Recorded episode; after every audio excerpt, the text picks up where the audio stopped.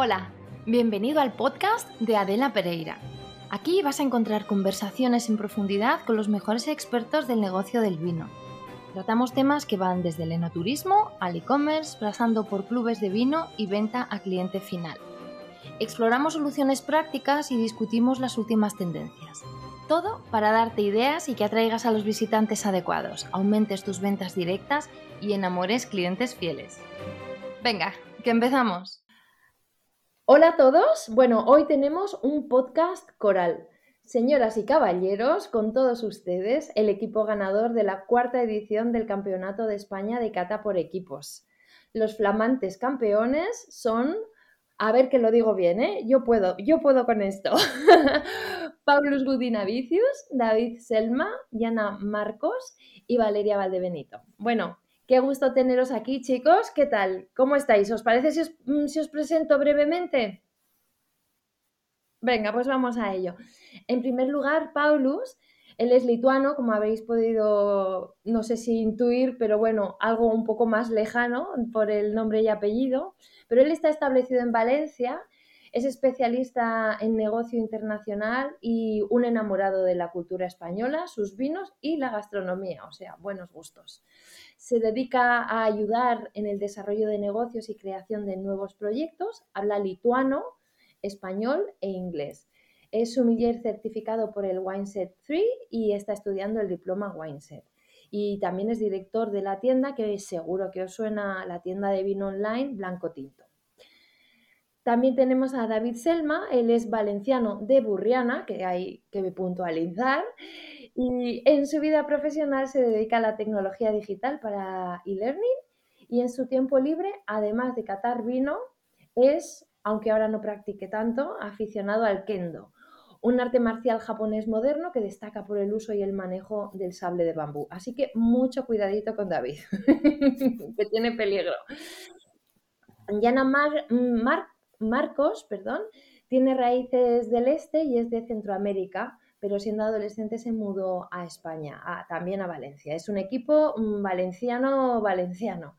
Domina cuatro idiomas, castellano, búlgaro, inglés, italiano y tiene conocimiento básico de dos, de francés y ruso.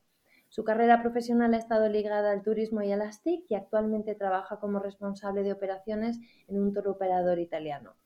Dice de sí misma que es una disfrutona a la que le encanta comer bien y beber bien y que además siente pasión por el buen servicio. Y como se suele decir, por último, pero no por ello menos importante, Valeria Valdebenito, chilena de corazón, española de nacimiento, también viviendo en Valencia, gran aficionada a los idiomas y a las culturas. Valeria lleva más de una década de experiencia profesional en el sector turístico como guía y asesora de viajes. Ha vivido en muchos países y habla inglés, alemán y chino mandarín. Es experta en gastronomía y certificada por el Wineset 3. También está estudiando el diploma Wineset. Bueno, menudo equipazo súper internacional, ¿no? Espero, me imagino que entre vosotros habláis en español, ¿no? Bueno, os habéis programado, eh, os habéis proclamado, como decíamos, ganadores de la cuarta edición del Campeonato de España de Cata, que se celebró en, en Cabas Gramona, en San Sadurní.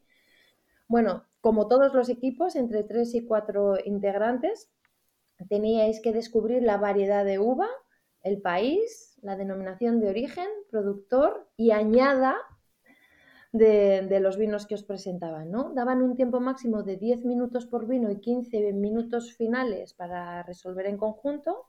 Y la variedad, era, la variedad de uva era la, la respuesta con más peso en la puntuación. ¿no? Conseguisteis una puntuación de 95 puntazos sobre los 208 posibles y además en esta edición se batieron récord de participación, ¿no? En mi opinión, algo que es muy destacable es que sois los cuatro aficionados al vino, ¿no? Que no os dedicáis profesionalmente como hay otros equipos que están compuestos por sommeliers, sommeliers profesionales que se dedican a eso o enólogos, ¿no? Así que enhorabuena, porque tuvo que ser un subidón increíble veros ahí en ese podium, en plan los Juegos Olímpicos, ¿no? Con la medalla de oro al cuello. ¿Qué tal? ¿Qué se siente ganar un concurso así? ¿Qué, me contáis? A ver, ¿quién, ¿quién responde? Yana, cuéntanos, ¿qué se siente al ganar un concurso así? Pues una emoción muy difícil de explicar porque es un cóctel de, emociones, de, alegría, de, de adrenalina cuando aparte que curiosamente teníamos el número uno en, las, en la numeración de equipos, entonces claro, como que se como que las estrellas se alinearon ese día y cuando dijeron que habíamos ganado el campeonato, pues no cabíamos de nosotros eh, de gozo. Pues sí, la verdad que tiene que ser un subidón, ¿no? Porque fue un día memorable, sí. Sí, es como para marcar, enmarcarlo en el calendario y que no se te olvide como de aniversario de boda total, ¿no? A ver, es cierto, hay, hay un montón de concursos en el mundo del vino. Yo creo que además parece que el mundo del vino es muy dado a la competición la competición, las medallas, las, las puntuaciones, ¿no? Pero tengo la sensación de que los concursos de cata ciega son, son los más democráticos, ¿no? Cuando te traen la copa servida, en ese instante estás tú ante la copa, en ese momento somos todos iguales, ¿no?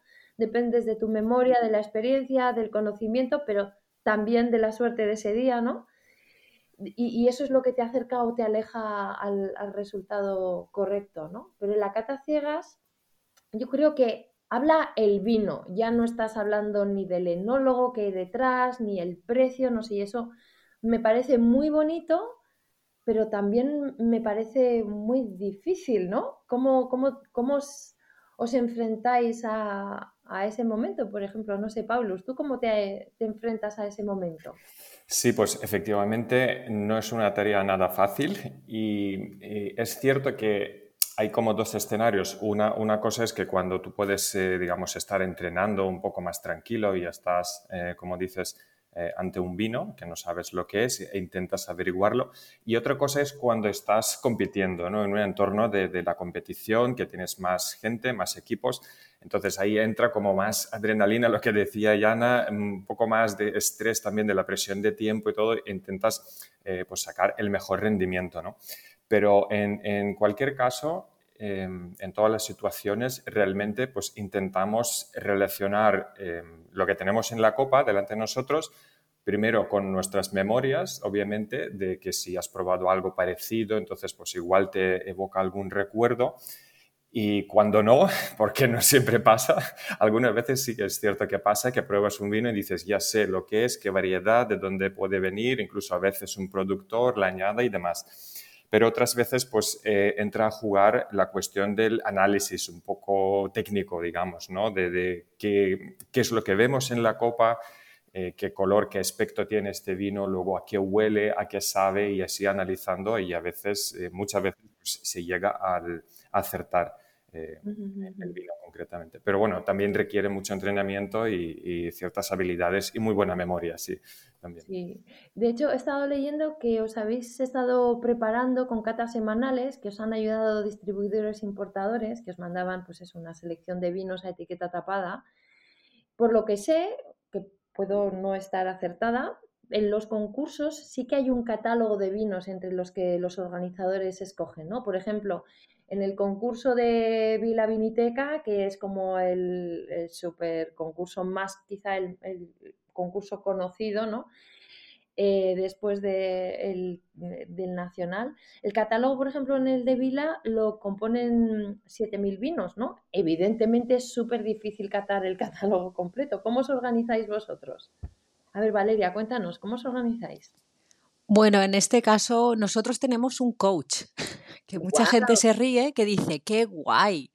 Digo, bueno, eh, es muy duro, hay que catar entre 8 y 12 vinos. Entonces, en el mundial, en este caso que nos está preparando, es muy complicado. A ver, porque sabemos que parte de ello va a ser Francia y no hay catálogo. O sea que aquí ya eh, juega nuestra.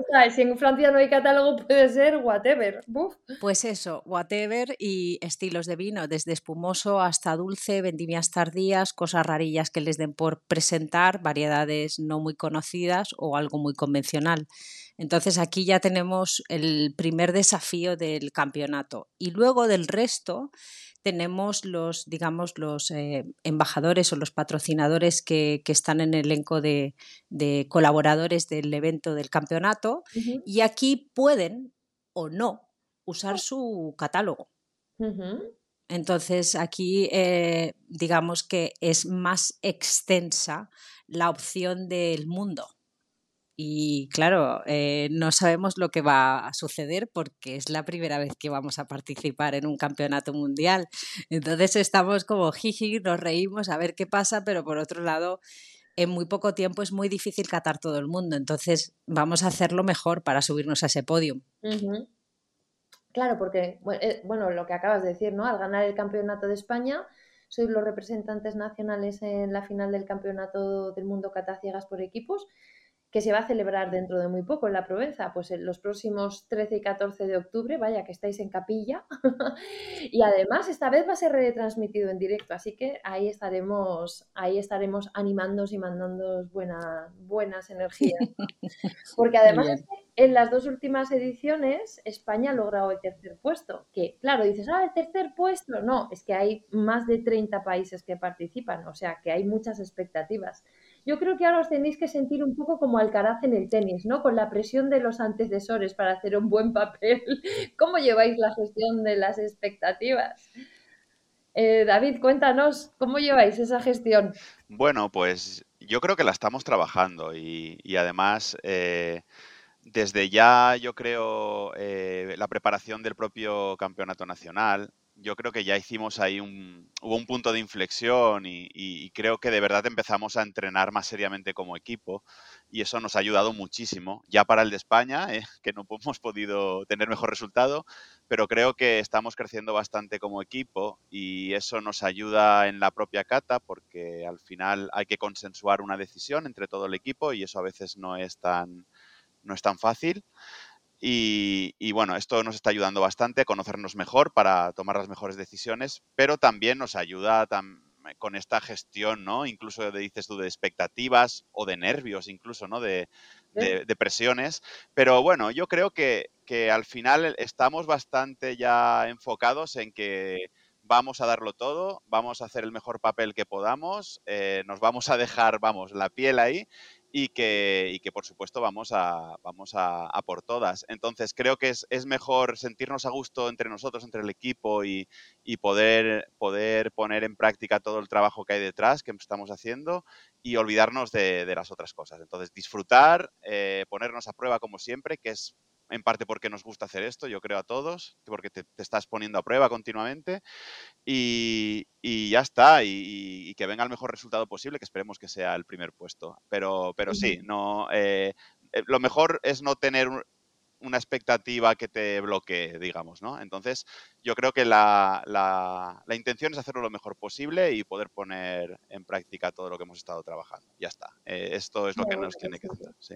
Seguro que sí. Oye, no quiero que se me pase, que me, he quedado ahí con lo del coach porque lo había leído, pero no estaba muy segura. Y que no se me pase preguntaros por lo del coach, porque es que ahora hasta para ganar Masterchef necesitas coach. Es que hace falta, no, no sé cómo hemos vivido hasta, hasta hace poco sin coach, pero la verdad es que los resultados hay y, funcionan, funcionan estupendamente.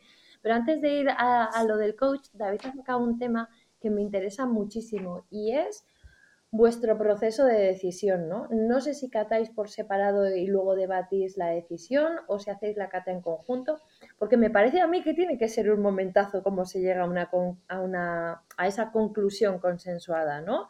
Al final, en esa casilla en blanco hay que poner una respuesta, ¿no? Eh, ¿Qué pasa cuando uno dice tempranillo y el otro dice merlot? Pues estoy diciendo así como una cosa muy extrema, ¿no? Pero ¿quién se baja, ¿Quién se baja del burro, como se dice habitualmente? ¿Cómo, cómo gestionáis esto? A ver, ¿a quién le apetece responder? Bueno, pues si quieres continúo yo y luego ya me callo un rato, pero me, eh, como soy el capitán, decido yo. No, es broma. para nada. para nada. tendríamos el señor, sí, señor. tendríamos que estar muy, muy mal para llegar a ese, a ese punto. no, no. Eh, a ver, eh, no, yo creo que el método es importante, aquí es súper importante y nosotros eh, como creo que la mayoría de equipos, eh, trazamos una estrategia donde primero es una cata individual, porque creo que es importante que cada uno tome, o sea, extraiga sus propias conclusiones y notas de cata sin, estar sugestionado por nadie, y esto es súper importante. Eh, pero luego, y donde hay mucho trabajo de equipo ahí, es una vez se pone en común lo que cada uno aprecia sobre el vino, pues por, por, pura lógica, como te encuentres muchas coincidencias, debería ser el camino a seguir, por lógica, entonces intentar ir hacia las coincidencias, pero como tú bien dices, nos encontramos a veces que, cada uno tira por, un, por una pata, ¿no? Y no es tan loco lo que has dicho de Tempranillo Merlot, podría ser perfectamente. Oye, y, claro, si cada uno somos cuatro, dice una opción distinta, imagínate, es complicado. Entonces, en eso estamos, en, entendernos cada vez mejor, conocernos también mejor, porque yo creo que eso ayuda. Entonces, todos sabemos en el equipo que la persona que mejor detecta, por ejemplo, alguna variedad es o Yana o Valeria o Paulus o yo. Entonces el peso ahí es mayor, ¿no? O sea, deberíamos de, ponderar eso. Y al final, pues son esa clase de cosas que vas aprendiendo con, a base de entrenar y de conocernos mejor en la cata. Pero sí, al final hay que consensuar algo y a veces es muy complicado. Y lo hacemos a veces in extremis, en el último segundo, y no siempre nos ha ido mal esto, pero, pero sí, hay, hay una estrategia de, como equipo, sin duda, porque si no sería una locura. Sí, claro. Si yo puedo añadir algo, David, es que creo que lo que también un poco por lo que como nos llevamos tan bien como personas y en equipo y hay mucha armonía entre nosotros y los egos en, este, en nuestro caso se quedan completamente fuera cuando catamos juntos. Y también tenemos, a pesar de, de tener técnicas muy diferentes entre nosotros, siempre, nos, siempre conseguimos complementarnos muy bien y aunque no sepamos al principio de qué vino se trata, al final siempre llegamos a una, a una conclusión bastante acertada. Entonces yo creo que también un punto fuerte nuestro es que, pues eso, que nos llevemos tan bien como, como equipo y como personas que somos. Sí, sí, es que conocerse en estas cosas, bueno, pues yo creo que al final me imagino que ya sabéis de, qué pie cogeáis cada uno y en qué sois estupendos cada uno. Y entonces, si alguien que es el especialista en esto dice, pues yo lo veo así, pues en eso consiste un equipo, ¿no? En lanzarse a los brazos del compañero aunque vayas al abismo. es, un buen, símil, ¿eh? bueno, no sé, no quería ponerlo tan dramático, me ha salido como demasiado dramático, no, no, lo, quería, no lo quería poner así. De, hecho, venga, vamos a desdramatizar esto un poco, porque a mí me tenéis que contar lo del coach. Por favor, ¿en qué mm, consiste, bueno, primero, este, esta persona, hombre, mujer, tendrá un nombre, presentádnoslo y, en qué os ayuda, cómo trabajáis con él, en qué consiste la cosa, que me ha causado muchísima curiosidad. Bueno, pues si me dejáis contestar, porque este tema eh, tiene mucha chicha. Venga. Eh, eh, uno, de los, uno de los organizadores, o digamos, los que organizan el campeonato de cata por España es Philip Sesco, que a lo mejor lo conoces, que está en Santander, de la empresa Raval 18, vale, que lleva mucho, mucho tiempo en el mundo del vino. Y luego también está José Luis Aragunde, que es el propietario de Rivera Fefiñans, que está en Galicia, que tiene una distribuidora. Y también eh, Eclectic Beans, que es, eh, mm, que es eh, Daniel Monsonís, que está en Valencia. Él es el que organiza también el campeonato y está afincado en Valencia. En este caso, como Philippe Sesco, que es francés, está en Santander tan lejos, pues Daniel coge un poco el testigo y él pues ha sido o está siendo nuestro coach en estos meses. Nosotros no tampoco teníamos idea de lo que era un coach porque nosotros mismos hemos ido catando para el Campeonato de España un poco sobre nuestra experiencia previa. Ahora es distinto, ahora nos está, digamos, preparando unas temáticas muy específicas. Cada semana algo diferente, todos a ciegas, eh, formato concurso, no nos dice nada, y una vez cuando empezamos a descubrir los vinos, nos empieza a analizar nuestras fortalezas o debilidades, como si fuera un DAFO, tal cual. ¿Vale? De decir, eh, no os vayáis por las ramas con esto, no deis por sentado esto otro. Eh, nos da como tips porque él ha estado en varios campeonatos mundiales y tiene una experiencia que nosotros desconocemos. Y él ha entrenado también al equipo anterior de, que representó a España en el campeonato mundial. Entonces, esto, esto del coach, que la gente se echa a reír de, oye, vosotros catáis que os lo bebéis todos, os ponéis todo, todo ciegos. Pues no, no. no, porque justamente como tenemos que catar tantos tipos de vino, eh, también nos cansamos mucho en el paladar, que mezclar blanco, tinto, espumoso, tal, es un poco es un poco agotador. Cuando vas con el vino número 8, eh, mm, ya, ya empiezas a saturarte. Claro que sí, o sea, sí, la, verdad es que todos es, creo que hay como mm, iba a decir muchos mitos. En realidad creo que es directamente ignorancia, ¿no? Perdón, estoy hoy, estoy hoy muy lisita. Hay como mucha ignorancia alrededor de todas estas cosas, ¿no? Es muy fácil decir, ah, catar vinos, qué bonito, si os juntáis para beber vinos y luego decir lo primero que se os ocurra. Eh, no, no, uno no llega al campeonato mundial haciendo así las cosas, ¿no? Esto es algo que la gente se toma muy, muy en serio, no hay más que ver las cifras de participantes que mueven estos concursos, el, auge que, está viviendo durante, durante los últimos años, cómo se agotan las plazas en un visto y no visto cuando se convocan concursos eh, por parejas, por equipos, llámalo como, llámalo como quieras, ¿no? Pues sí, mm, a ver, ¿Sabes qué pasa? Yo, o, sabéis, perdón, qué pasa? Que yo creo que el método MacGyver, o sea, el de mm, con dos mm, con dos palitos y una cuerda a un cohete, no sé, está, a mí me parece que está muy sobrevalorado. O sea, si hay alguien, hay un profesional que ya ha hecho ese camino y que te puede ayudar a recorrerlo, pues, eh, pues es, es, no sé, suena bastante aconsejable que te, que te echen una manita, ¿no? Que te ayudan. Y eso no te quita el mérito para nada. O sea, es que el método autodidacta yo creo que es muy lento y tiene muchas menos garantías de éxito, porque no vas a, valerte de, de, alguien que te, que te enseñe a cómo hacer las cosas. A mí me parece extraordinario, ¿no?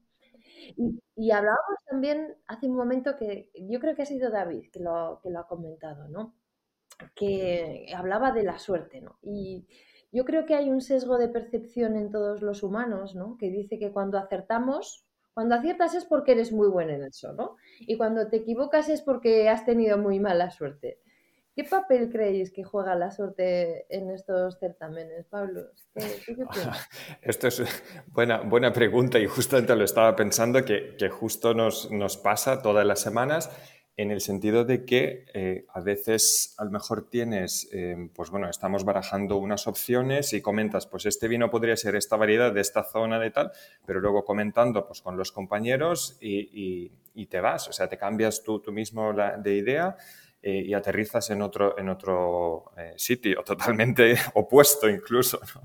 Justo hace, hace poco nos ha pasado con un vino y, hasta lo habíamos nombrado y al final cambiamos por todo y dices, ¿por qué, ¿por qué ha pasado? Pues simplemente, pues igual falta como un punto de, eh, de confianza para poder defender esa, esa respuesta, ¿no? Porque nunca puedes estar al 100% o 110% seguro, ¿no? Sobre, sobre esta, esta respuesta, digamos.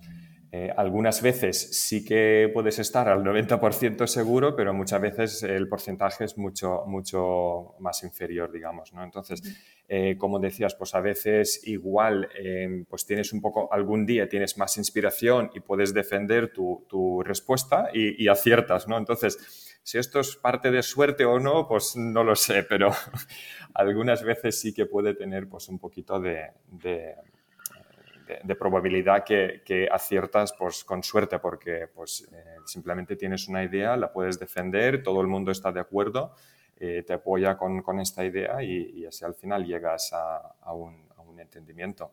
Mm, y yo creo que también, totalmente de acuerdo, y además también creo que tiene que jugar un poco la suerte de cómo te encuentres ese día. Bueno, en vuestro caso es un equipo, pero cómo te encuentres, es que es algo de percepción no sé, me parece que es percepción, es muy emocional, es como hay que ser muy templado para en un momento así, eh, uff, es un poco como las Olimpiadas, ¿no? Te juegas mucho en muy poco, en muy poco tiempo, ¿no? Y creo que hay que, esa labor de, no sé si estáis trabajando, ¿no?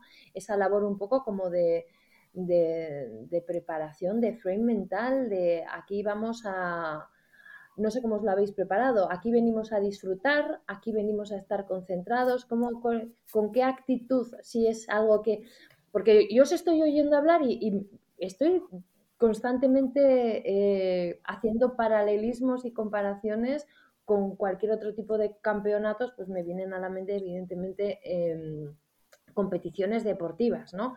Y en ese sentido casi que os veo como, como, eh, como cuando se preparan mentalmente los, eh, los pues cualquier atleta, ¿no? Lo típico que el de los 100 metros vallas se ve volando sobre la valla, aterrizando divinamente, ese proceso de visualización y de preparación. ¿Estáis haciendo algún tipo de, de preparación de ese estilo? O, o, se me está yendo a mí la pinza y os veo con los laureles en la cabeza. no sé, ¿quién, Yana, ¿qué te, ¿cómo lo ves tú? ¿Estáis haciendo ese tipo de preparación, no? yo, no sé, yo no sé cada uno cómo enfoca por separado, por separado este, este tema, pero yo creo que nosotros como, como equipo, y si, y si no es así, pues que me corrija algún compañero, creo que lo enfocamos bastante también desde una perspectiva de tranquilidad, en el sentido de que hemos trabajado muchísimo estos, estos meses, nos hemos preparado y nos estamos preparando lo mejor que, que podemos, y, pero también a la misma vez somos muy conscientes que que es un momento importante para disfrutar, ¿no? un momento único y ahí está un poco el, balance. El trabajo está, está hecho, pero ojo, no perdamos tampoco de vista que al fin y al cabo tenemos que disfrutar de, ese momento porque igual no se vuelve a repetir nunca más. Es un momento único el que hemos conseguido los cuatro. Sí, sí, me parece, me parece muy adecuado, ¿no? Eso es como cuando el arquero suelta la flecha, ¿no? La, tú has, ya has preparado al máximo posible, tú has, mm, tú has pulido tu arco, has entrenado, apuntas en el momento en el que la flecha sale de tu arco, ese el locus de control estoico, ¿no? Ya a partir de ahí, pues lo único que puedes hacer es disfrutar del vuelo de la flecha, que es básicamente lo que vais a hacer al concurso, ¿no?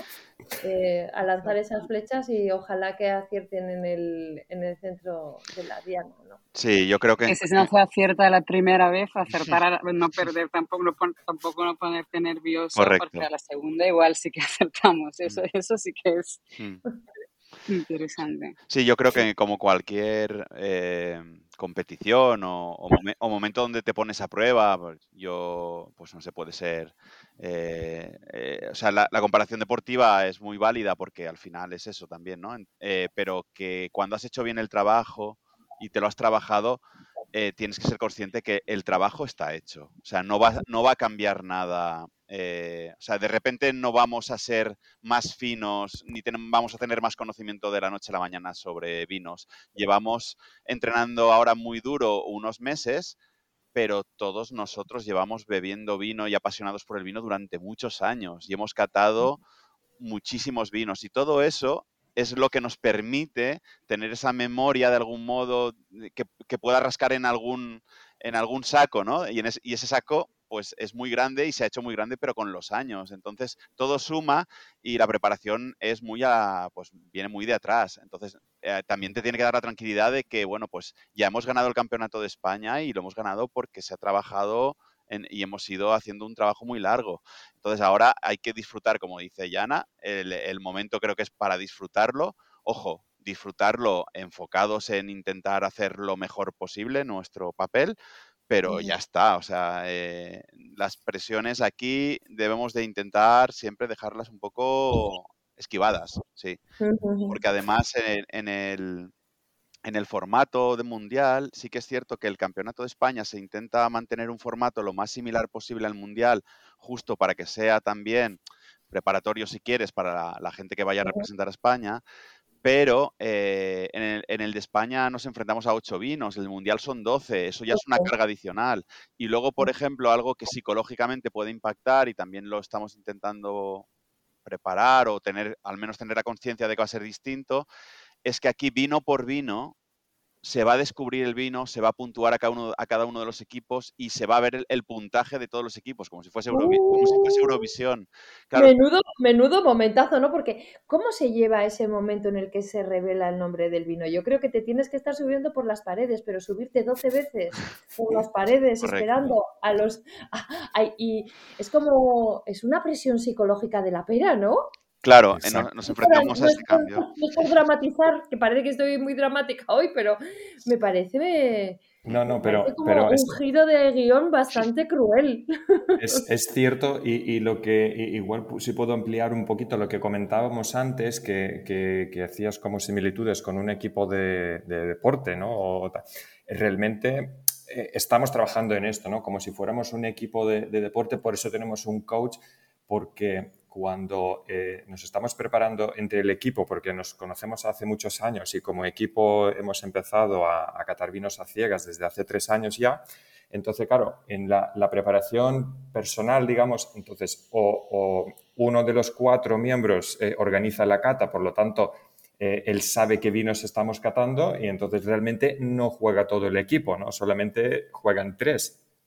Entonces, por eso es importante tener una persona ajena, digamos, ¿no? Que una quinta persona que los mm, prepara los vinos y nos, prepara las catas, ¿no? Entonces, ahí es donde sí que podemos entrenar como equipo completo. Y, aparte de esto, pues eh, es exactamente, pues es, una competición al fin y al cabo deportiva, ¿no?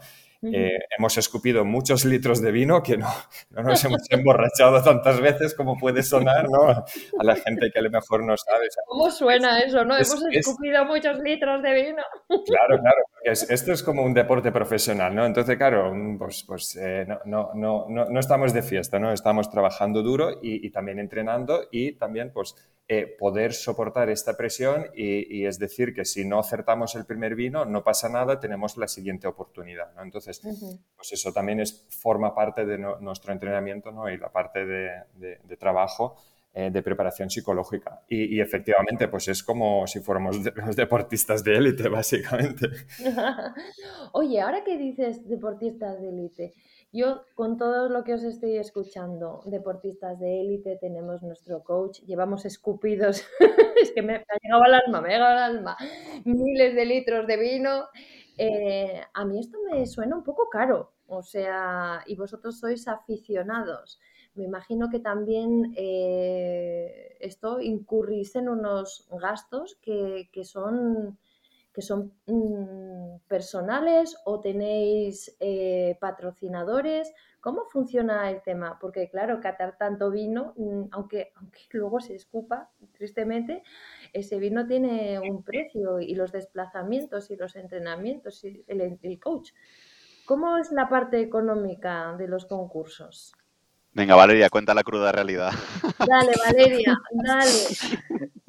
Es que yo soy la persona que voy llamando a todas las puertas preguntando colaboraciones, porque como mm, yo, mi equipo, somos como el representante de España que vamos a competir en Francia en menos de un mes, pues he llamado a muchas puertas de instituciones públicas para que hagan su mecenazgo correspondiente, como hacen con otros eventos deportivos. La respuesta no ha sido demasiado alentadora. Hemos recibido algo, algo testimonial y algo también de alguna empresa privada. Pero bueno, y también colaboraciones tal. Pero el día a día es que cada entrenamiento el coach debe de cobrar por esos vinos que ha pedido, eh, por esos entrenamientos que nos hacen.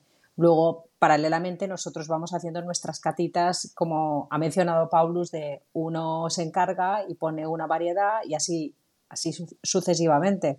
Pero claro, todo esto tú lo tienes que pagar al contado. Cuando tú compras vino lo tienes que pagar. Y justamente ayer, solo por hacer una estimación así, hablando jijiji, jajaja, ya habíamos contabilizado por encima a día de hoy cuánto dinero nos habíamos gastado para prepararnos el campeonato mundial. Y nos dio una especie de escalofríos. De las colaboraciones que habíamos recibido, vamos, no llegaba ni una décima parte de lo que ya nos hemos gastado en vino. En vino que obviamente que luego cuando catas el vino hacemos un reparto equitativo de quién se lleva qué vino. Pues este me ha gustado a mí, este me ha gustado a mí. Pero claro, no todo el vino te lo bebes, porque al final te acabas quedando con un montón de botellas abiertas y cuando ya pasan tres días ya no. No es que no quieras beber ese vino, es que tienes otros vinos. Ya. Y al final, pues tampoco queremos rozar el alcoholismo. El hedonismo está muy bien, pero el alcoholismo va a ser que no. es lo mismo.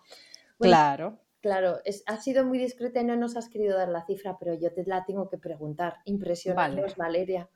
Vale, a ver, la, el- mm, Paulus, tú que eres más de números, ¿cuánto llevamos gastado ya? Ayer lo comentamos. Eh, en sí, no, entrenamiento. El, el presupuesto que teníamos para, para la preparación y con, con todos los gastos eh, es, casi, casi mm, entre, bueno, entre 5 y 10 mil euros, lo que estimamos por, eh, para todo el equipo.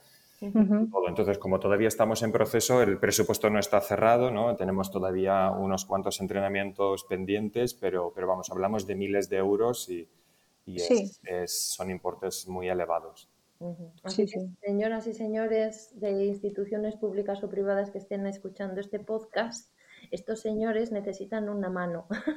Porque más que una mano, un cheque. Correcto. Una. Una, una tra- o una transferencia porque eh, sí, Alcaraz también cobra, ¿no? Pero luego las cosas son distintas.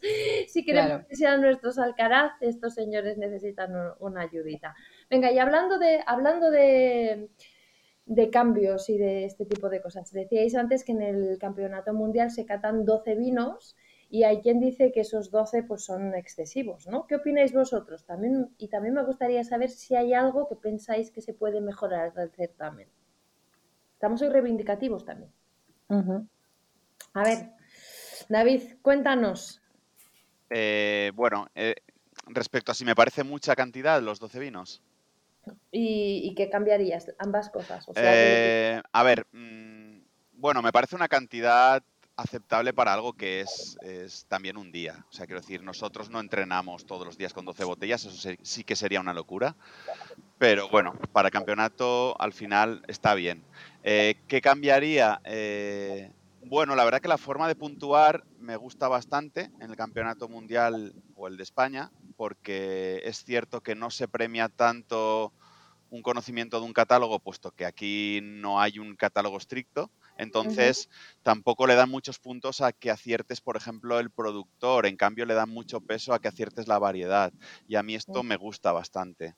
A diferencia de ejemplos como os comentado antes de Vila Viniteca, que es un poco el referente, el que tiene más solera como campeonato aquí en España, eh, pues allí, por ejemplo, pesa mucho que aciertes qué etiqueta es, ¿no? Al final eh, con respecto, por ejemplo, a la variedad. No sé, a mí me gusta bastante el, el formato, yo, yo creo que está bastante bien. Eh, yo no, no creo que cambiase mucha cosa. ¿eh? Eh, sí que podíamos hablar de si haría lo de destapar botella a botella o no, ahí tengo mis dudas, ¿vale? Pero, pero respecto a lo otro, me gusta bastante cómo está. Ujú. A ver, yo entiendo que lo de destapar etiqueta a etiqueta para quien participa tiene que ser psicológicamente más presión y por tanto más duro, pero desde el punto de vista del morbo Claro, le da todo. O es sea, el de espectáculo, es el A espectáculo. ver, sí. a ver, es que esto es un show, esto, perdón, ¿eh? O sea, sois los actores de, de- de ese show y entonces eso le da un ritmo totalmente distinto. De repente acabas de cambiar todo el guion de- de- del asunto, ¿no? Eso le, le da vidilla. Oye, pues a ver, que no os quiero quitar más tiempo y además probablemente sabéis que siempre terminamos todas nuestras conversaciones preguntando a los invitados con qué persona o personaje vivo o muerto compartirían una botella de vino. Pero creo, creo, vamos a hacer una super excepción, que en vuestro caso hay que reformular la pregunta y me gustaría preguntaros, a ver, ¿con qué vino os gustaría brindar cuando os proclaméis campeones del mundo de cataciegas por equipos? A ver, cada cual su vino. Valeria, ¿con qué brindas? Yo- Menuda yo- pregunta. Ese menuda momento- Yo creo que Ese momento lo tenemos claro los cuatro, ¿eh? Ah, sí, Lo o tenemos sea, claro los cuatro. ¿Veis sí, que sí. también estáis haciendo ese trabajo de visualización positiva y plan total, total? Absolutamente. Y yo creo que el vino con el que vamos a brindar lo tenemos claro, ¿verdad, Yana, David, Paulus? Sí, sí, Venga, Lo sí. tenemos claro. Sí, sí. Bueno, Bueno, Bueno, el vino más Bueno, famoso del mundo y el más versátil del mundo y el más eh, apasionante que podemos descubrir y que nos dio el premio, el podium en el Campeonato de España, que, que fue nuestra amiga La Menier. Sí. Entonces estamos hablando de... ¿De qué estamos hablando, chicos? De un champán. con- De un champán. Bueno, con-. Además, vamos a, a celebrar con champán, Ah, por supuesto, sí, por supuesto. Pues O sea bien. que no, no, o sea, vamos a celebrar lo que sea, el resultado que sea se va a celebrar con champán, como decía Napoleón, ¿sabes? Para, para la victoria champán y para la derrota también champán, porque siempre hay que celebrar. Es que no lo Entonces, había oído nunca, me parece genial. O sea, Claro. copio. Buenísimo. Napoleón, Napoleón Sale decía, bien y si no, también. Me ha encantado. mira, Pa- Pablo me va a corregir, que él sí sabe la anécdota seguro. Ay, por favor. Napoleón decía, en, en la victoria eh, el champán es porque te lo mereces y en la derrota porque lo necesitas. preciso, más preciso todavía, más Claro. preciso todavía. Muchas gracias por esa puntualización, Paulus, porque ha sido muy pertinente. Bueno, yo espero, deseo y, y- y quiero que ese brindis con, eh, con ese champán extraordinario sea porque estáis en lo más alto del podium.